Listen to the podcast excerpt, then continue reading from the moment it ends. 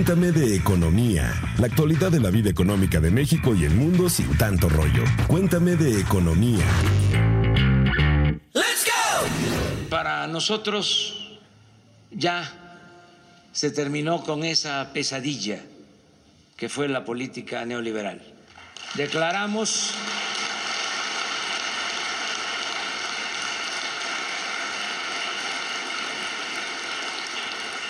formalmente desde Palacio Nacional el fin de la política neoliberal.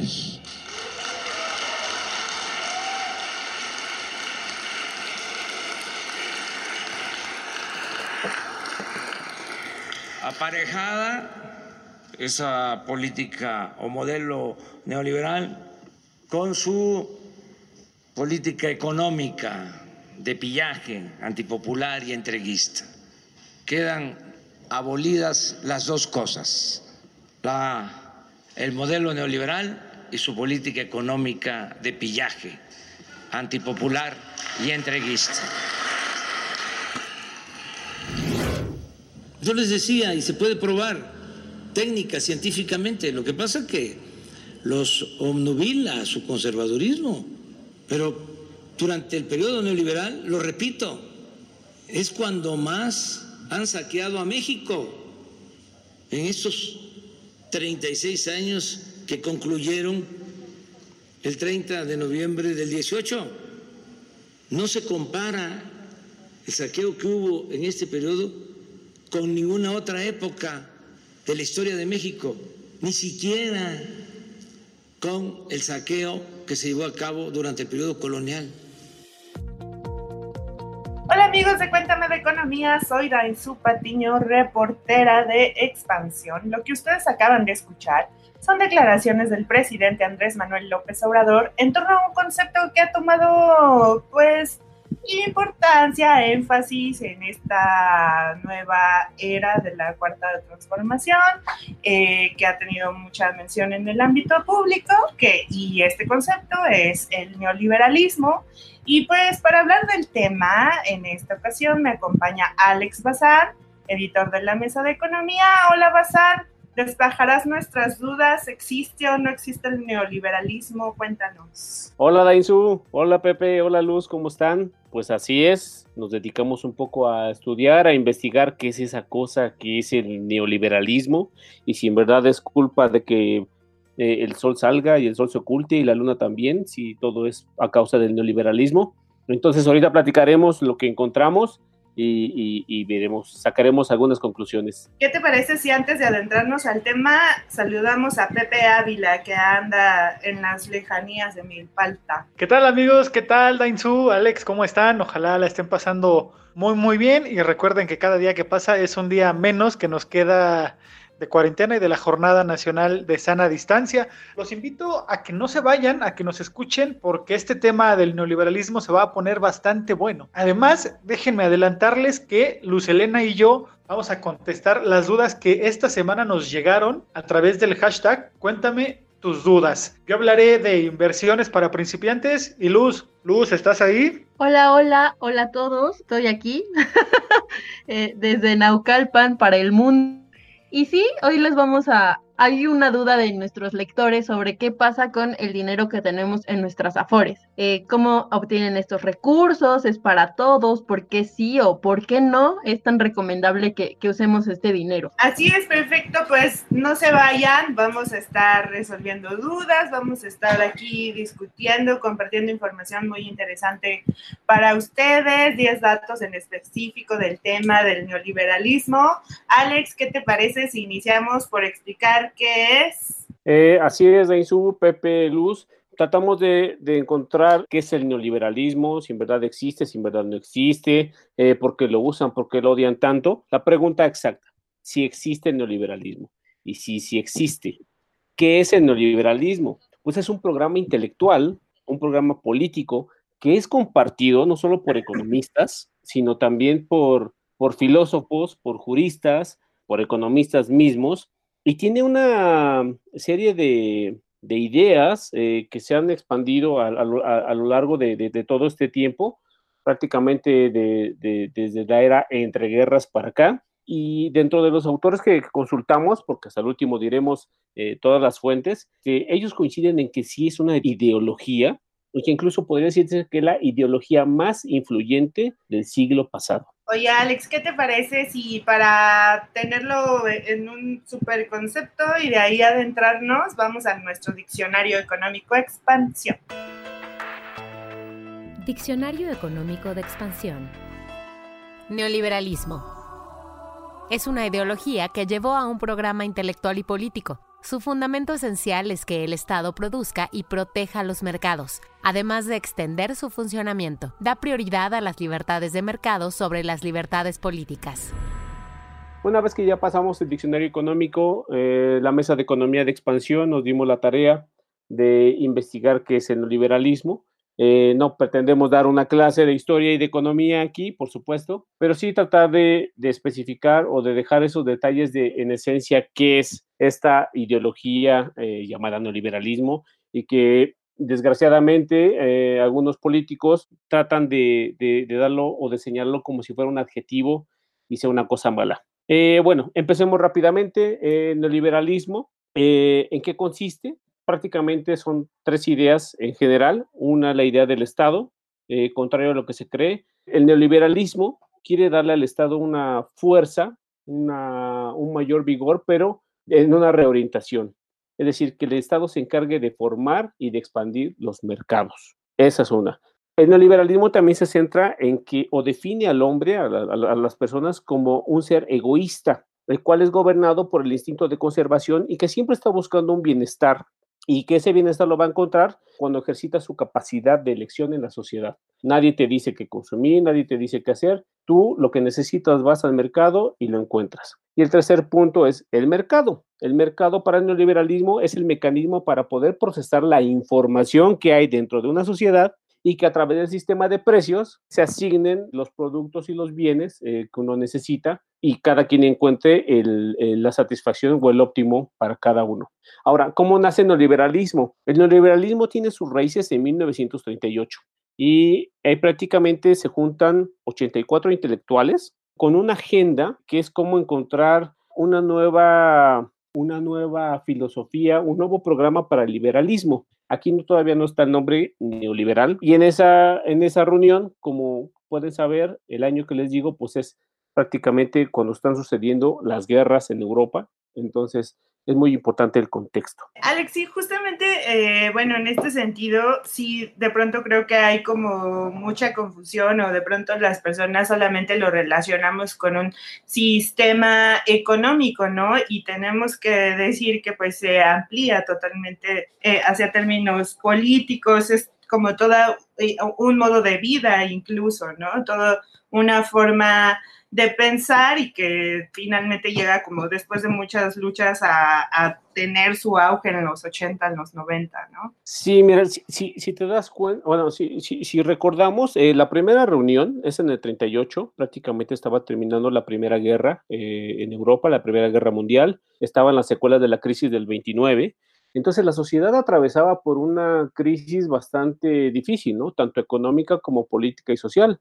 Es por eso que estos 84 personas se reúnen en, París y tratan de, firmar esta, esta, agenda que después irá desarrollándose. Quitémonos la idea de que son 84 personas y queremos ser malos y, queremos ah, este, tener mucho dinero y la avaricia. No, o sea, había una agenda realmente política con el objetivo, fíjate, eso es muy importante, el neoliberalismo es con el objetivo de alcanzar un bienestar. ¿No? No hay una idea de que, ay, pues ahora sí vamos a ser bien malos y todas las riquezas para nosotros y ya, y nos van a combatir otras personas. No, había una agenda y esa agenda que también se basaba en el bienestar y estaba priorizada en los tres factores que, que mencionaba un poco antes, ¿no? Que es el individuo, el mercado y la participación del Estado. Y aquí es interesante porque fíjate que en, esos años el primer gran intelectual del neoliberalismo es un austriaco que se llama Friedrich Hayek. Su obra con la que inicia toda esta, esta corriente de pensamiento que da soporte se llama Camino de Servidumbre y fue escrita en 1944. Hayek estuvo exiliado en Reino Unido y ahí escribe esta obra. Pero Hayek, si te das cuenta, pues tenía todas las secuelas de la guerra. Incluso este libro habla mucho sobre la libertad económica y las advertencias del totalitarismo, ¿sabes? Hay una evolución que, se va dando con el paso de los años y con, con el dar de, la, de la historia, ¿no? Y como tú mencionas, el neoliberalismo con el paso de los años alcanza un gran auge intelectual, que es la década de los 50 y de los 60, cuando como Hayek lanza más obras, pero ya tenemos a Milton Friedman, economista Nobel de Premio Nobel, Gary Becker, otro economista Premio Nobel, eh, Bruno Leoni, ¿sabes? Alcanza mucha, un auge bastante de, productividad intelectual bastante interesante. Sí, Alex, y además también eh, recordemos que esto del neoliberalismo surgió por el, más allá de la de, la, de las guerras, de la crisis del 29, la Gran Depresión, también surgió por el descontento que había con la forma en la que el Estado manejaba hasta entonces eh, el mercado, ¿no? Lo tachaban de, de, corrupto, lo tachaban de que no hacía bien su trabajo y se quejaban mucho, mucho, mucho, mucho de la burocracia. Si eso se les hace familiar, bueno, pues recordemos que México adolece, adoleció o sigue adoleciendo de esta situación, nos quejamos mucho de la burocracia, de los trámites excesivos, de los trámites engorrosos, y pues esa era una de las cosas que buscaban combatir con el neoliberalismo y hacer un poco más fácil el funcionamiento, pues no solo económico, social, político, y algo también importante, eh, hace ratito que estabas comentando la parte del Estado, ellos querían que el Estado solamente eh, abriera mercados y funcionara nada más como supervisor, que no estuviera metiendo tanto mano y que dejara esa parte a los privados, ¿no? Exactamente, eh, es, es, como tú dices, no, no tanto, ellos no hablan de un Estado chico, de un Estado mediano, sino hablan de, hay que reorientarlo, el Estado no debe de, de meterse al mercado porque no hay esa eficiencia en la asignación de precios, ¿no? El Estado te diría qué producir, qué comprar y a qué precios comprar. Todo lo que te dice esta corriente neoliberal es decir, no, a ver, eso lo deben de hacer los privados, los privados tú como consumidor o los privados como las empresas. Para el neoliberalismo, el mercado, como tú hablas, eh, es, es lo, lo, lo máximo en términos técnicos, ¿no? ¿Por qué? Porque permite que personas como nosotros, eh, puede organizar su vida en todos los terrenos, de acuerdo a su propio juicio, a sus propios valores y a, su, a, sus propias necesidades, ¿no? Eh, para el neoliberalismo el mercado es la expresión concreta de la libertad, en comparación con lo, que platicabas ahorita de lo, de lo público, ¿no? Casi siempre lo público es menos eficiente y lo privado llega a ser más eficiente. Pero ellos dicen que el mercado es la opción para alcanzar el bienestar para las personas, ¿no? Ahora, un poco en esos años, o sea, no solamente es el neoliberalismo solo, hay ideas como el marxismo, que también por ahí andaban, y que de las cuales se diferencia, ¿no? El marxismo, como, como, como nos enseñaron en la escuela, pues habla de la lucha de clases. Aquí el neoliberalismo dice que no hay, no hay tal, ¿no? Sino que simplemente que cada uno de los factores, que es la tierra, el trabajo, el capital, contribuye de manera armónica a la producción para que la gente satisfaga sus propias necesidades de la manera menos costosa posible. Si tú vas a producir algo y te cuesta menos de lo que vas a ganar, lo vas a hacer, ¿no? Bueno, también lo que destaca o una ideología o idea central es que también, o yo lo relaciono un poco como con la movilidad eh, social, o sea, ellos también sostienen que la situación en la que tú vives o, en la situación en la que tú estás es producto de tus decisiones y de tu trabajo, ¿no? Sí, prácticamente ese, ese dominio al individualismo es cada quien tiene lo que tiene por sus méritos generalmente hablando, ¿no? Si tú eres rico es porque te esforzaste mucho, o sea, no, no contempla otras variables, en el caso, por ejemplo, ya un poco, ya acercándonos un poco a México, eh, no contempla, eh, bueno, el tipo de familia, ¿no? Eh, la ciudad en donde viven, la de nace, los servicios, la educación, o sea, son muchas cosas. Lo que hace el liberalismo es que todo lo vuelve hacia la ganancia y así lo ve todo, o sea, así lo ve la educación, así lo ve la salud, y ya entran ahí muchos debates, ¿no? O sea, uno, desde mi punto de vista, aquí no podría cerrar un hospital porque pues no da ganancias, ¿no? Entonces ahí donde participa el Estado. Ya entran ahí muchas ideas, mucha, perdón, mucha, mucho debate, pero siempre es con el fin de eso, de, cómo alcanzas un mejor bienestar, ¿sabes? Ahora, eh, un poco hablando de, de, las primeras, del audio que, que nos pasaste, ¿no? De que todo es tan simple, todo es tan, tan común, pero ¿cómo llega el neoliberalismo a México? En la investigación que, estuvimos haciendo, bueno, el neoliberalismo llega en los años 30 y 40. Ahora, ¿qué pasa en esos años? Recuérdense pues, que aquí estaba eh, pues, el cardenismo, ¿no? había una, una, crítica a la expropiación petrolera y a la nacionalización de los ferrocarriles. Entonces eso también provoca que estas ideas que llegan eh, del neoliberalismo sean adoptadas por intelectuales mexicanos, que eso también hay que tener en cuenta, no es cualquier este, eh, pues, persona, sino hay, hay, hay gente de atrás que son banqueros, economistas, abogados, que traen una fuerte influencia, incluso con algunos de, los grandes expositores, ¿no? Como Ludwig von Mises, eh, con el cual incluso él viene a México y da una conferencia, pero todo dentro del contexto del cardenismo, ¿no? De, de, esa participación activa del Estado que hay en esos momentos en la economía mexicana. Oye, y sí representa entonces de cierta forma en ese periodo que estábamos en el cardenismo, sí llega a significar una ruptura en cuanto a, pues, a la ideología política que predominaba en, en México. Sí, si nos vamos un poco más atrás, el cardenismo y la Revolución Mexicana lo que traen es, esa, ¿no? Una nueva forma de distribución y de bienestar, en donde hay una participación más activa del Estado.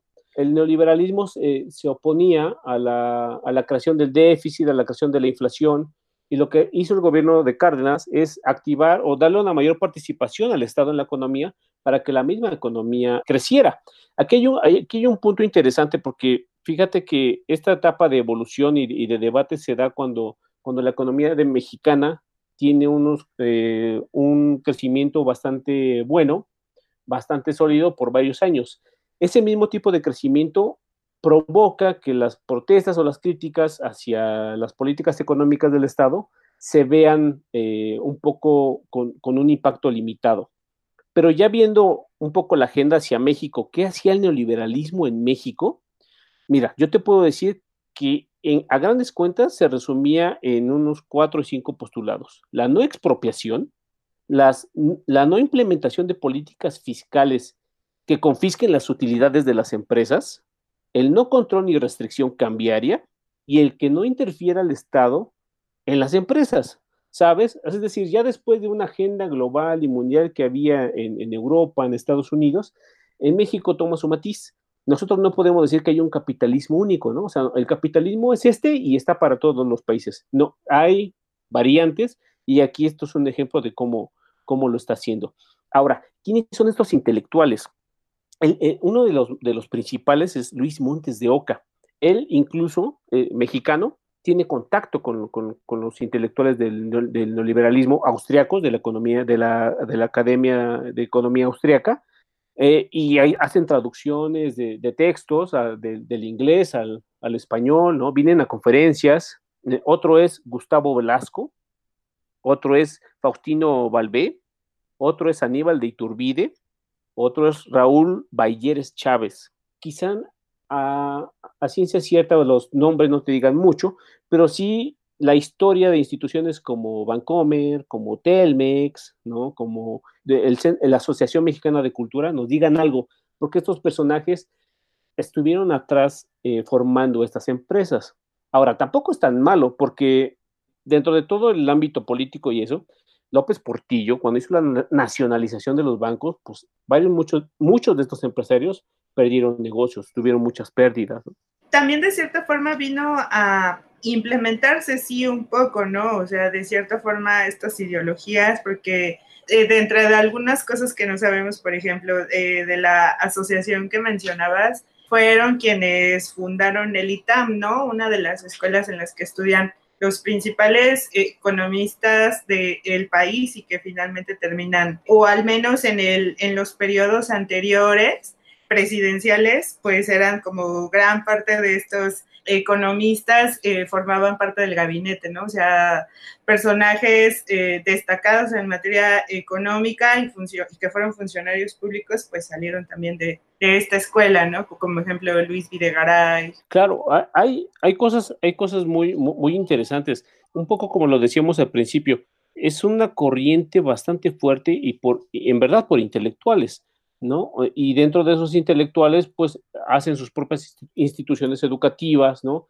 Hay una corriente de cómo ves el derecho, de cómo ves la economía, de cómo ves este, la filosofía, ¿no? Entonces, ellos también crean sus propias instituciones en las cuales dan voz y hay debates, hay gente, funcionarios este, de la corriente neoliberal mm, clásica, si así podemos decirlo, en el gobierno mexicano, que en ese momento ellos rechazan estar en, el gobierno mexicano, ¿no? Y hay un enfrentamiento abierto con, la administración de, López Mateos, de Miguel Alemán, de, Cárdenas, ¿no? O sea, es, tan complejo y es tan amplio que dentro sí están estas instituciones, ¿no? Sí, digo, incluso digo, entre los mismos eh, neoliberales, como bien comentas, Basan, hay diversas eh, opiniones, ¿no? También entre ellos han tenido sus discusiones y algo de lo que ellos pedían, pues era que se privatizaran ciertas industrias. Eso pasó en México, se privatizaron los bancos, se privatizaron ferrocarriles, vaya, como que hasta cierto punto, después de las expropiaciones, nacionalización de, ferrocarriles, después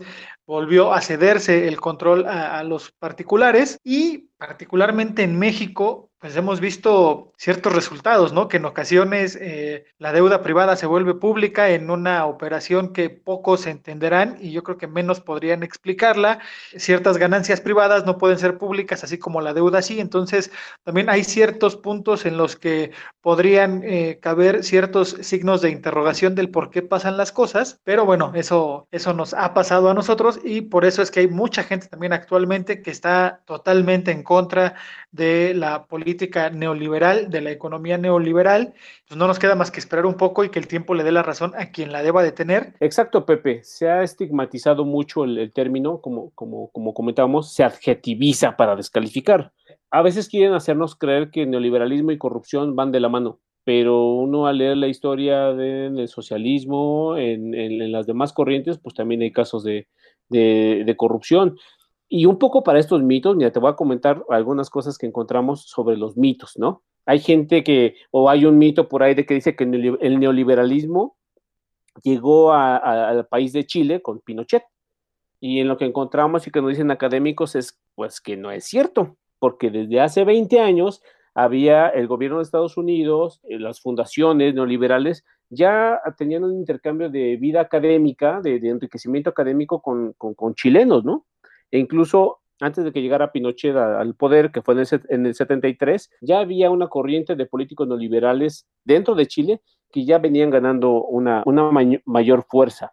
Otro punto es la era Thatcher, ¿no? Margaret Thatcher y Ronald Reagan, ¿no? Thatcher llega en el 79 como primera ministra y ella prácticamente sí aplica el, programa neoliberal eh, de, libro de texto, ¿no? Y, hay mucha privatización, está el combate a, los sindicatos, ¿no?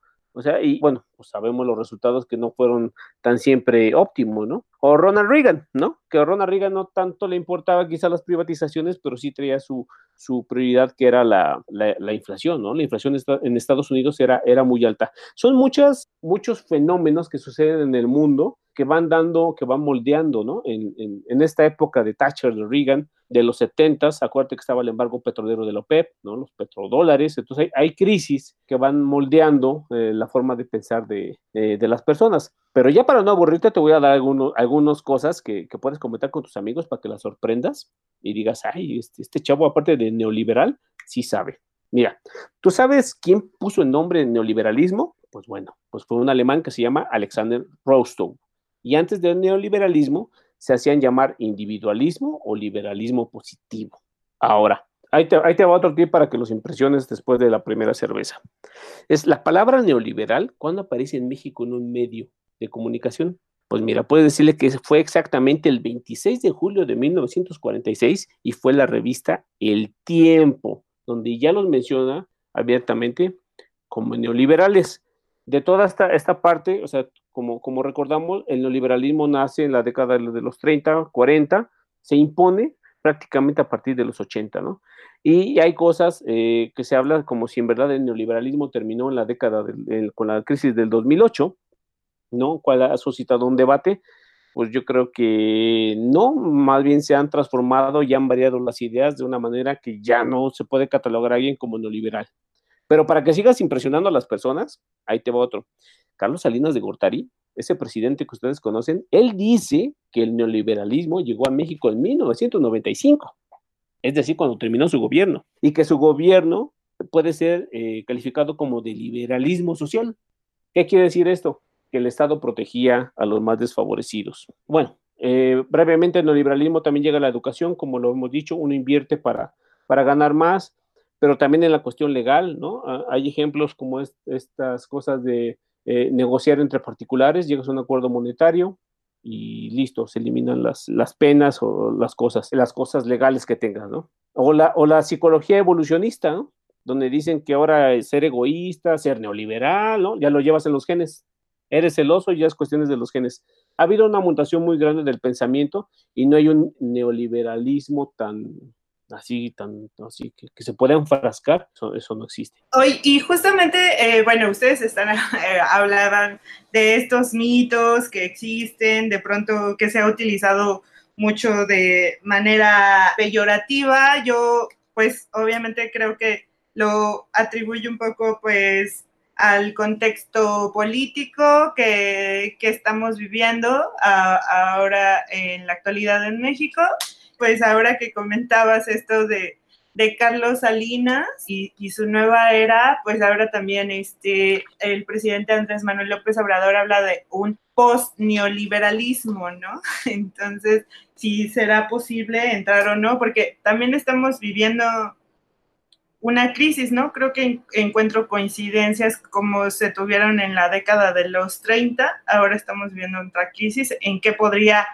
llegar a evolucionar esto, pero antes, bueno, quisiera eh, poner en la mesa justamente esta parte del uso peyorativo de, en materia política del concepto.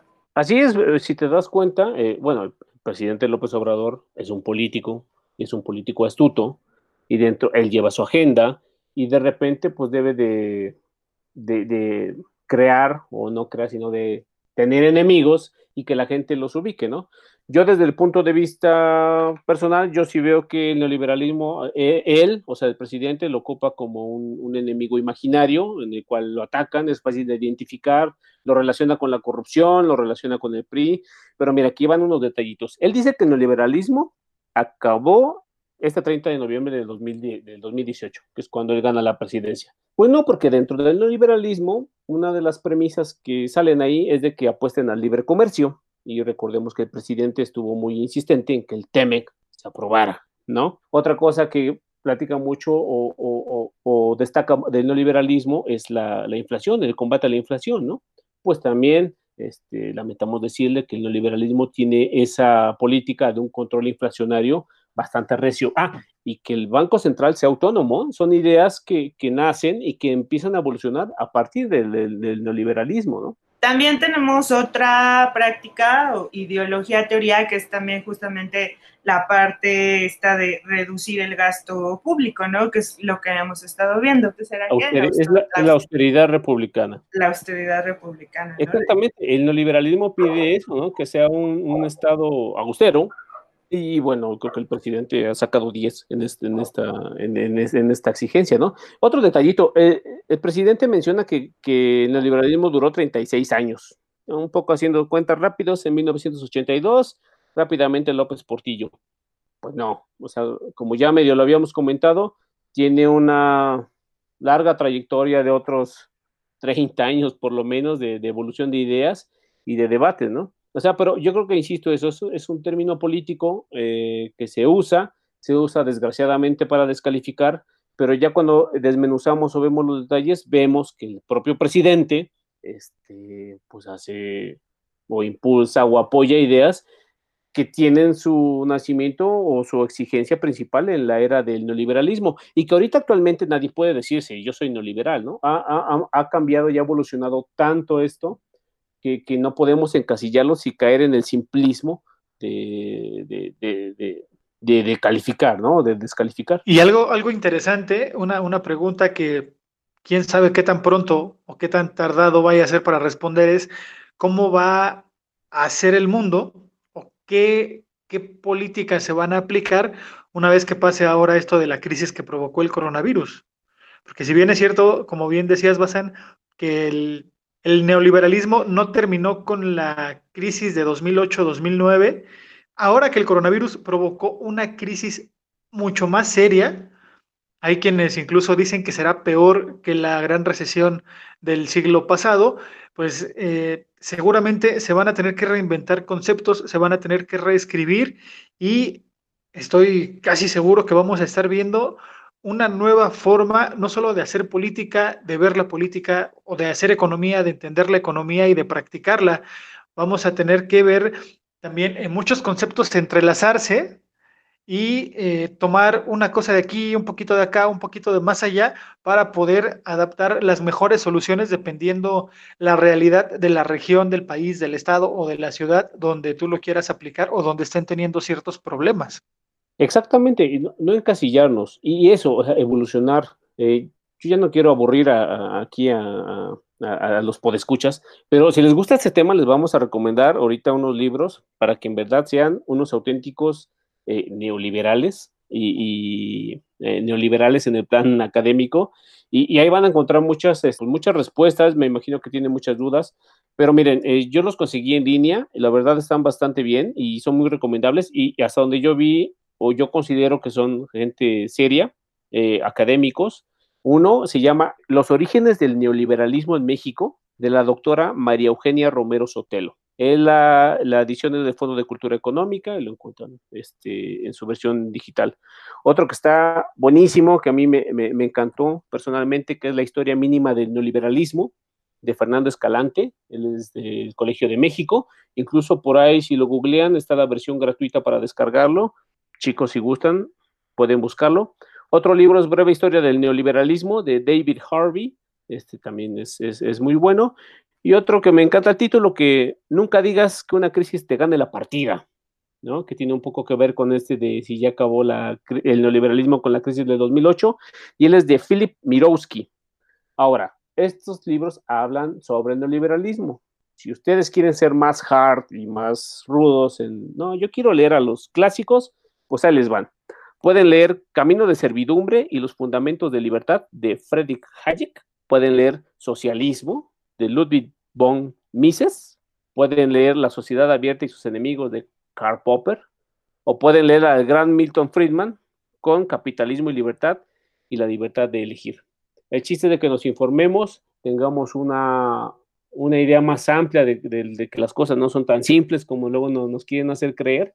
Y bueno, para el debate o algo, pues estamos este, abiertos, ¿no? Para las charlas con la familia y de sobremesa ahora que seguimos en el confinamiento, es como muy coyuntural, ¿no? De, cierta forma lo que mencionaba Pepe, o sea, pareciera que la, las historias se repiten y creo que el contexto de la crisis económica mundial que estamos viviendo va a dar mucha pauta a que cambien las cosas, a que cambie justamente estas ideologías políticas, económicas, sociales. Claro, una, una mayor participación, un mayor colectivismo, que eso es algo que lo, se oponía en el liberalismo eh, original, pero bueno, vemos cómo, cómo, cómo, ha evolucionado este, las ideas, ¿no? O sea, ya no tanto es, es el dinero, ¿no? Hay muchas cosas y que ven otras ciencias, ¿no? La filosofía, la historia, la antropología, consideran muchas otras cosas este, para, para tratar de explicar los fenómenos, ¿no?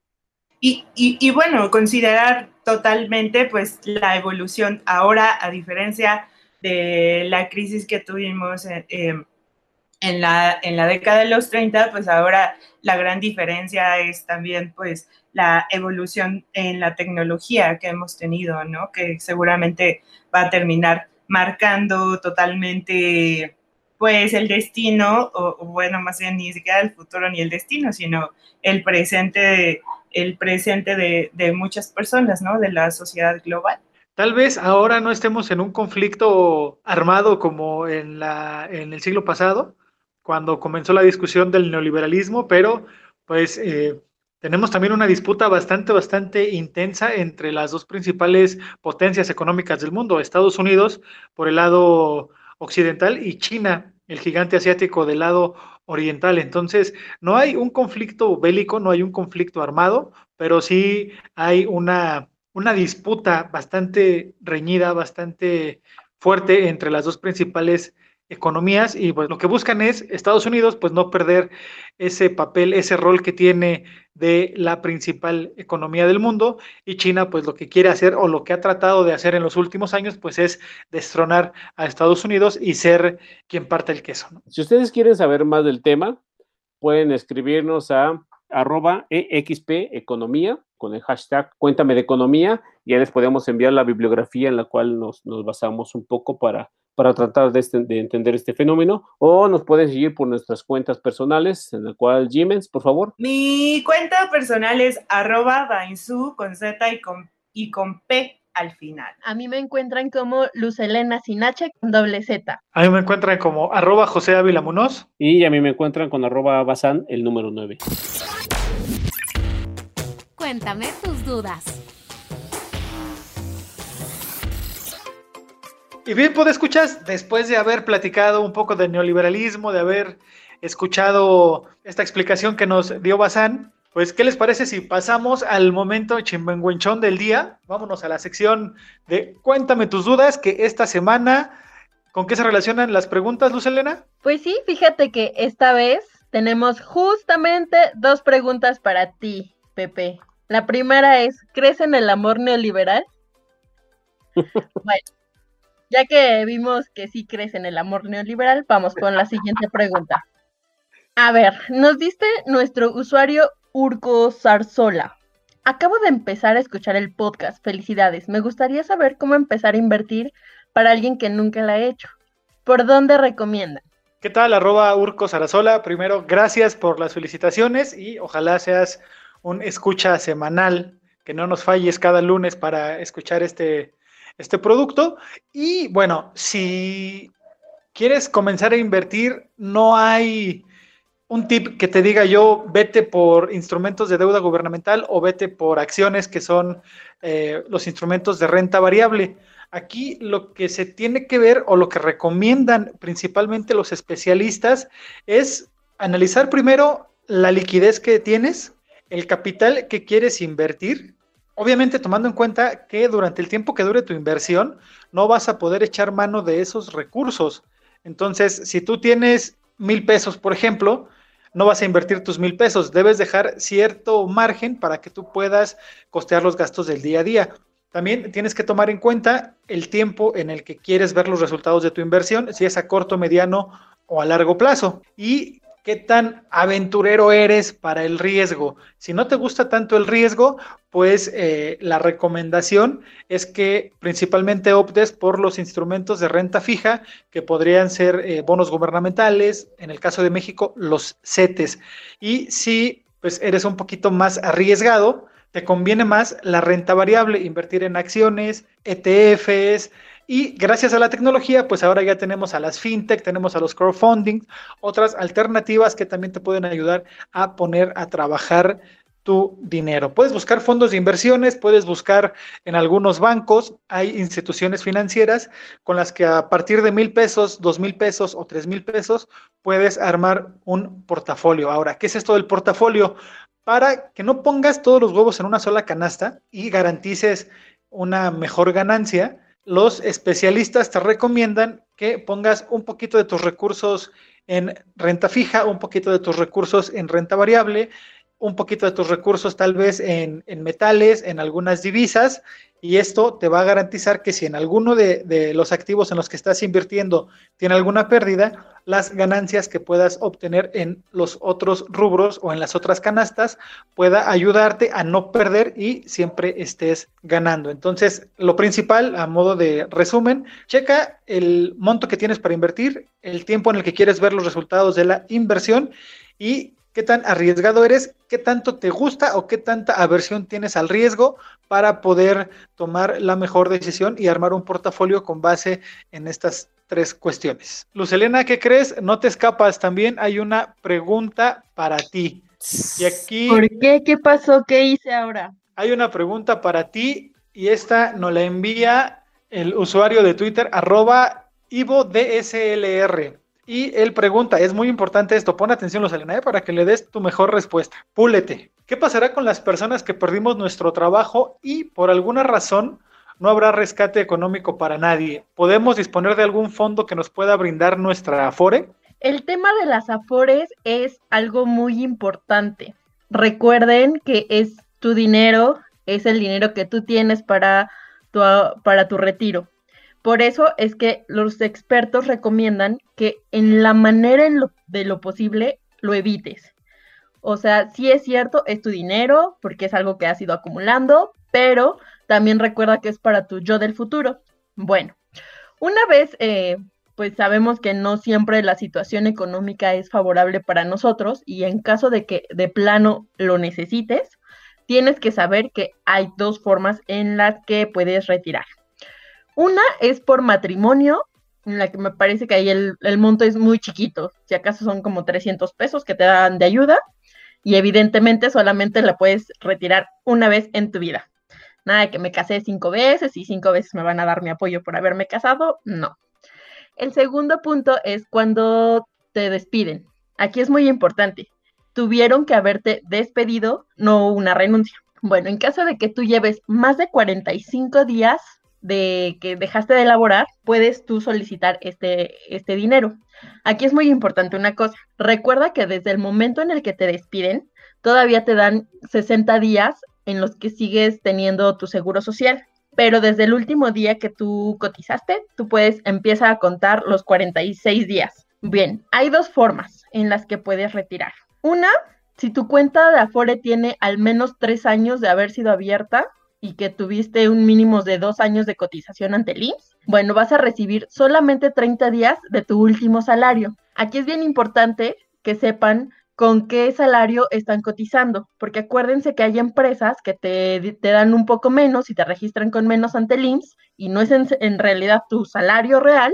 Entonces, si ustedes estaban cotizando con el mínimo, el mínimo te van a dar, porque es lo que se registró ante el Seguro Social. La segunda modalidad es, si tu cuenta tiene más de cinco años de haber sido abierta, eh, recibirás lo que resulte menor, o 90 días de tu último sueldo, igual es el registrado ante el IMSS, o el 11% de los recursos que tengas acumulados. Es decir, si la suma de estos tres meses es menor al 11% que tú tenías, te van a dar el, la cantidad menor, es decir, la de los tres salarios o la del 11%, lo que según sea. Es muy importante que nuestros eh, escuchas sepan que solamente puedes hacer un retiro cada cinco años para que no, o sea, no, no es un recurso del que puedas estar echando mano a cada rato. Así que tienen que estar muy abusados. Como les digo, los especialistas no te recomiendan que retires este dinero por un tema. Si tú retiras dinero, se van a reducir tus semanas de cotización y ese dinero, para que tú recuperes esas semanas, tendrías que reponerlo después. Así que el IMSS, acuérdense que para una pensión te pide 1.250 semanas cotizadas. Entonces, si de por sí es a veces un poco costoso tener esta, juntar estas semanas, pues imagínense si empezamos a usar estos recursos. Entiendo perfecto que puede ser una necesidad, que, que, pues todos tenemos ante una situación económica tan compleja como la que estamos viviendo. Pero sí traten, o sea, tengan esto en cuenta antes de hacer este retiro. Bien, pues ahí está. Esperemos que la duda de Urco Sarasola y de Ivo DSLR hayan quedado resueltas. Y si todavía hay por ahí algún cabo suelto, no duden en escribirnos a arroba XP Economía. Y si de plano no, no, no les convence o no, no notaron bien, pueden escribirnos a economía arroba expansión.com.mx, donde todas sus comentarios, sugerencias, dudas, críticas, eh, neoliberales o no neoliberales, este, serán bienvenidas. ¿Y qué creen? Como siempre, este podcast se va como agua y ha llegado a su fin. Así es, chicos, cuídense mucho. Recuerden, no todo es tan simple, no sean tan neoliberales y pues, lávense las manos. Lávense las manos, coman sano, hagan ejercicio. Eh, sobre todo, si quieren estar bien informados, expansión.mx y si le ponen diagonal economía, bueno, ¿qué les digo? El neoliberalismo pasa rapidísimo y le dan toda la información. Muchas gracias por estar con nosotros. Luz, Pepe, eh, Dainzú. Ah, y sobre todo, este, hace unos días fue cumpleaños de nuestra productora Mónica Alfaro, a la cual le mandamos un saludo. ¡Feliz cumpleaños! Gracias por todo. Amigos, muchísimas gracias por escucharnos. Nos vemos el próximo lunes. Bye. Cuéntame de economía, la actualidad de la vida económica de México y el mundo sin tanto rollo. Cuéntame de economía.